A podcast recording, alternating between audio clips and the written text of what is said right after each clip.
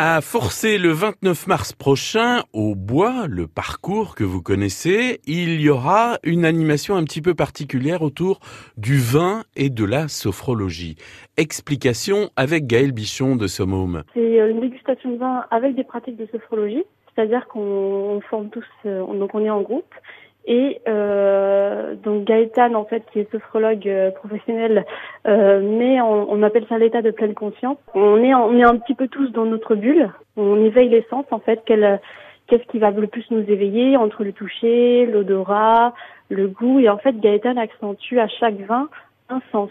Souvent, quand on est dans une dégustation normale, euh, on échange tout de suite et du coup, on influence les autres. Et là, vu qu'on est chacun dans notre bulle et qu'on partage après, on a vraiment le temps de repérer soi-même quel papy ça nous a éveillé, quel souvenir ça nous a éveillé, et après on partage. Donc c'est ça qui est intéressant et chaque avis est différent parce qu'on a tous un vécu et, euh, euh, une mémoire olfactive très différente.